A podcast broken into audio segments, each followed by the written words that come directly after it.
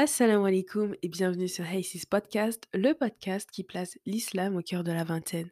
Nous voici réunis pour notre premier véritable épisode qui s'intitule Anxiété sous le prisme de l'islam. Aujourd'hui 6, comme tu l'auras compris, on parle d'anxiété. Ça doit sûrement te dire quelque chose. Tu as peut-être déjà vécu de l'anxiété, connu quelqu'un qui en fait, ou simplement entendu parler autour de toi. Avant de nous lancer véritablement dans l'épisode, j'aimerais faire un petit disclaimer, un petit rappel.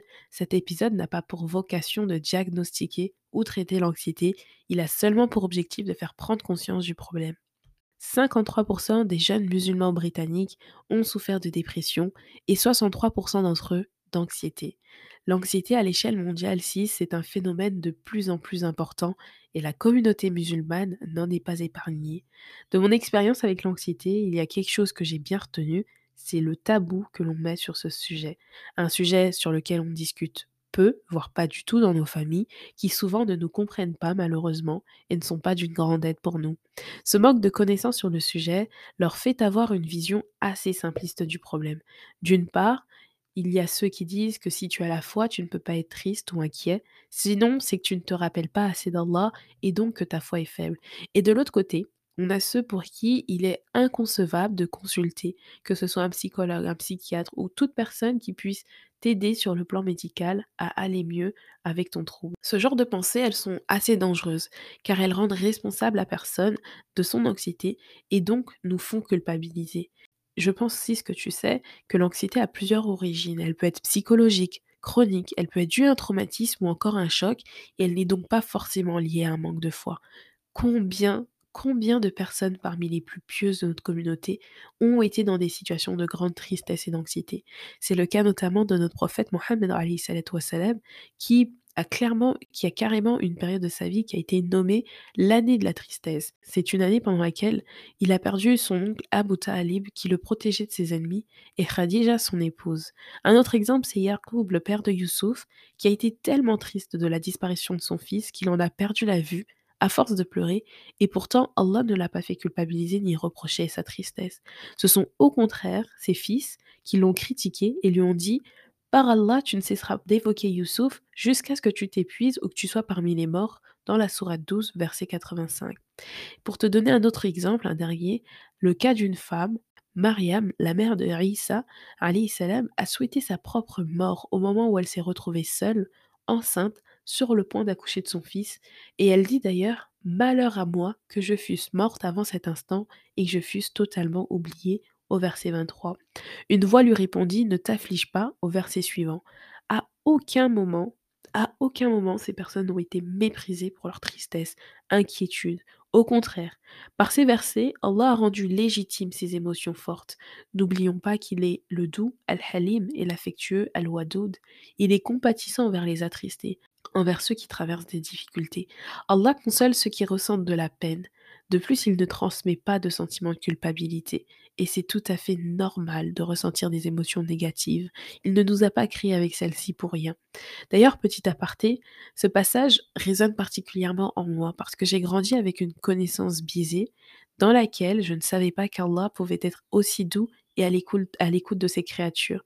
D'ailleurs, ça vient de me faire souvenir ce hadith dans lequel Omar ibn al-Rattab rapporte que le prophète Mohammed se rendit auprès de prisonniers, quand soudain une prisonnière se précipita en direction d'un enfant qui se trouvait parmi les prisonniers. Elle le serra contre sa poitrine et l'allaita.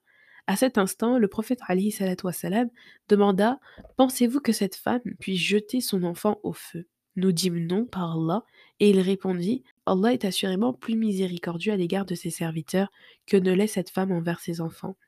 Pour boucler la boucle, sache Massis qu'il n'y a pas de mal à se sentir triste, à se sentir anxieux, inquiet, stressé. C'est tout à fait normal. Cela fait partie de la vie qui a son lot d'épreuves.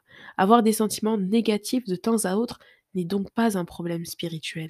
La musulmane et le musulman, de manière générale, ne doit donc pas se sentir coupable d'avoir des moments de faiblesse, de déprime, de fragilité. Nous sommes des êtres humains en plein cheminement.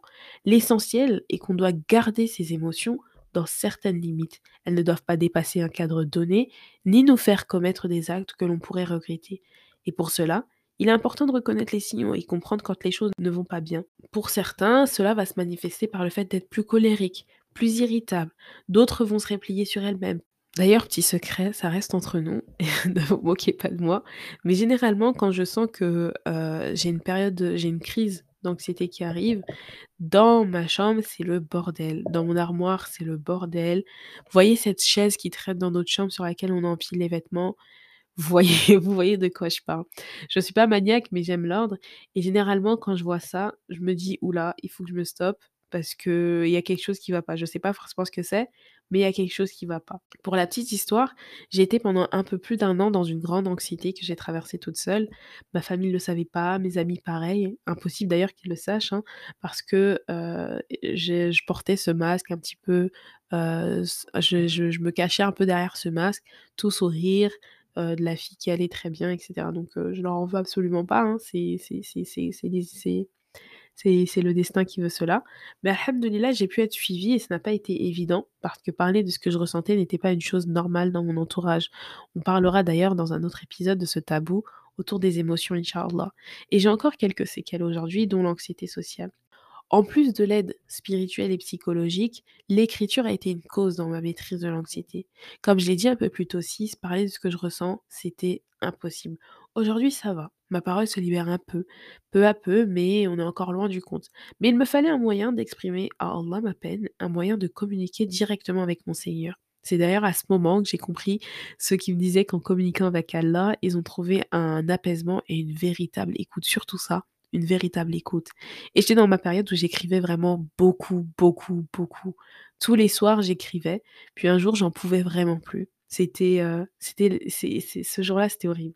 J'avais la boule au ventre, la gorge nouée, j'étais vraiment, vraiment mal. C'était horrible, ma voix ne sortait pas et j'ai pris mon journal et un stylo et je me suis mise sur mon balcon parce que c'est un petit peu mon mon petit cocon là-bas et heu, j'ai ouvert ce journal j'ai commencé j'ai posé ma main sur la feuille et c'est comme si ma main écrivait toute seule. C'était plus fort que moi. C'est comme si j'avais quitté mon corps, en fait. Les feuilles se noircissaient, mes larmes coulaient sur les pages et quand j'ai fini, j'ai refermé le journal et je me suis mise à pleurer, à tel point que j'étais essoufflée. Mais qu'est-ce que j'en avais besoin! Franchement, j'en avais besoin de ces consolations d'Allah, parce qu'avec lui, je pouvais enfin me confier véritablement, sans avoir à chercher mes mots, sans avoir à arrondir les bords, sans qu'on me juge sur ce que je vivais en moi. Après cet événement, j'ai commencé à lui écrire plus régulièrement quand ça allait, quand ça allait pas.